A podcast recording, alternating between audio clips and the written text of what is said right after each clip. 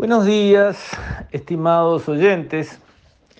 Quisiera referirme hoy a expresiones del senador Manini Ríos, refiriéndose a la propuesta de debate que le había llegado de un dirigente sindical, debatir sobre democracia, y creo que Manini Ríos, de sobrepique y con toda razón, contestó palabra más, palabra menos, que debatir de democracia con un comunista es una gran pérdida de tiempo. No son las palabras de Manini, son las mías, pero sí el sentido, creo yo, de lo que él quiso expresar y que comparto. Porque no se puede estar en la misa y en la procesión. Los comunistas no son demócratas. Nunca lo fueron.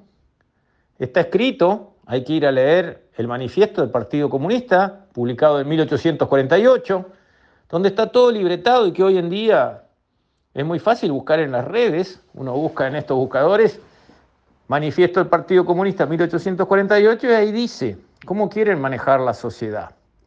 Y se han atenido a esas pautas inquebrantablemente a lo largo de los años, las décadas y los siglos. Para gente que si llegara a ganar el poder liquidaría la democracia, ¿cómo vamos a debatir con ellos de democracia? Es imposible, es absurdo, es una pérdida de tiempo, es una tomadura de pelo, es una payasada, como creo que dijo Manini Ríos. Estoy de acuerdo. Y además hay que ver en el día a día cómo aplican la democracia, porque uno puede aplicar la democracia en su entorno.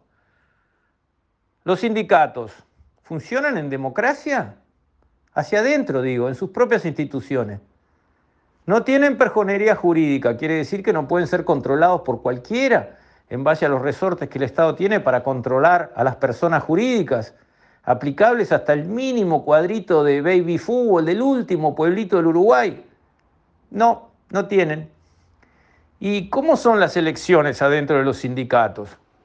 ¿Son elecciones con voto secreto, donde todo afiliado tiene derecho a ir a votar sin tener un pesado al lado con cara de malo, que cada brazo es como un mulo mío mirándolo fijo, a ver qué vas a votar, Ortiva, en ese tipo de amistosa expresión? ¿Tienen voto secreto? ¿Usan elecciones como se debe para que sea una democracia a la interna de los sindicatos? ¿Sí o no? Esto no es de izquierda o de derecha, no es complicado, no es sofisticado, sí o no. La respuesta es no. Hablar de democracia desde un ángulo comunista que maneja sindicatos donde no hay elecciones secretas. Pero ¿quién quiere perder el tiempo? Tiene razón, Manini, no da ni para hablar. Y creo que después de la farra que se mandaron con la refinería, que hasta para los sindicatos debe haber vacas sagradas en este país, bueno, parar la refinería por nada, como la pararon, para hacer músculo, para hacer ejercicio político del más bajo nivel, y todavía romperla como la rompieron, eso merece que las fuerzas realmente democráticas de este país le impongan, porque esa es la palabra, le impongan a los sindicatos que trabajen como deben trabajar, que existan como deben existir y que funcionen como deben funcionar, o sea, democráticamente regulados como persona jurídica donde los dineros se depositan en una cuenta de banco a nombre de esa persona jurídica y no de Juan, Pedro y José, que son los amigotes que estamos conduciendo el sindicato en este momento. Eso le va a hacer mucho bien a los sindicatos, primero que nada, y le va a hacer mucho bien a la sociedad. A lo que no le va a hacer bien son a los que conducen los sindicatos ahora, encaramados al poder de los sindicatos, manejando millones de dólares en una zona totalmente gris. Obvio que ellos no van a querer. Pero los trabajadores de este país, y hay que recordar, 75% de los trabajadores de este país no están sindicalizados.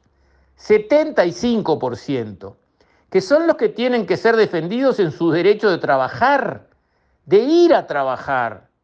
¿Por qué?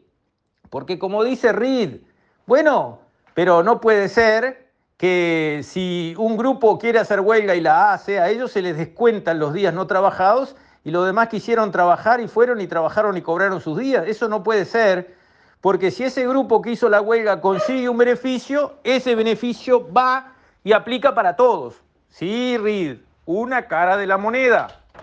Un grupo que consigue beneficios mientras los otros trabajan y siguen cobrando. La otra cara de la moneda, Reed, ese grupo que quiere hacer huelga molesta tanto a la empresa que cierra y se va.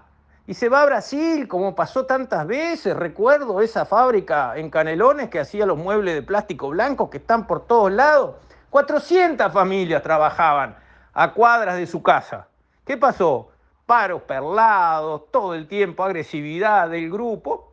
La empresa cerró y se fue. ¿Quiénes perdieron? ¿Perdieron solo los que estaban llevándole la carga a la empresa o perdieron todos los trabajadores? Perdieron todos. Así que la moneda de Richard Reed que dice, pará, no puede ser que nosotros hagamos un paro y si conseguimos un beneficio lo cobren los demás que no perdieron sueldos, tiene una contrapartida. ¿Qué pasa si nos pasamos de rosca como pasó tantas veces? La empresa cierra y perdemos todo, los que hicimos paro y los que no. Entonces, me parece que no van por ahí los tiros. Me parece que no van por ahí los tiros. De lo que se trata es de ser realmente democrático y transparente. Sí, en elecciones libres, con voto secreto, el sindicato vota que vamos por un camino y vota autoridades, perfecto, qué bueno, notable.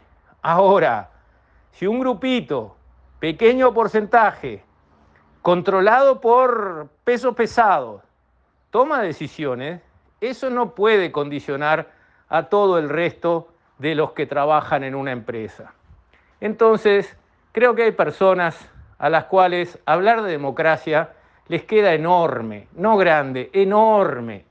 Y harían bien, me parece a mí, en guardar sus energías para otros tipos de debates donde tengan alguna chance de defender alguna posición con sensatez y sentido común.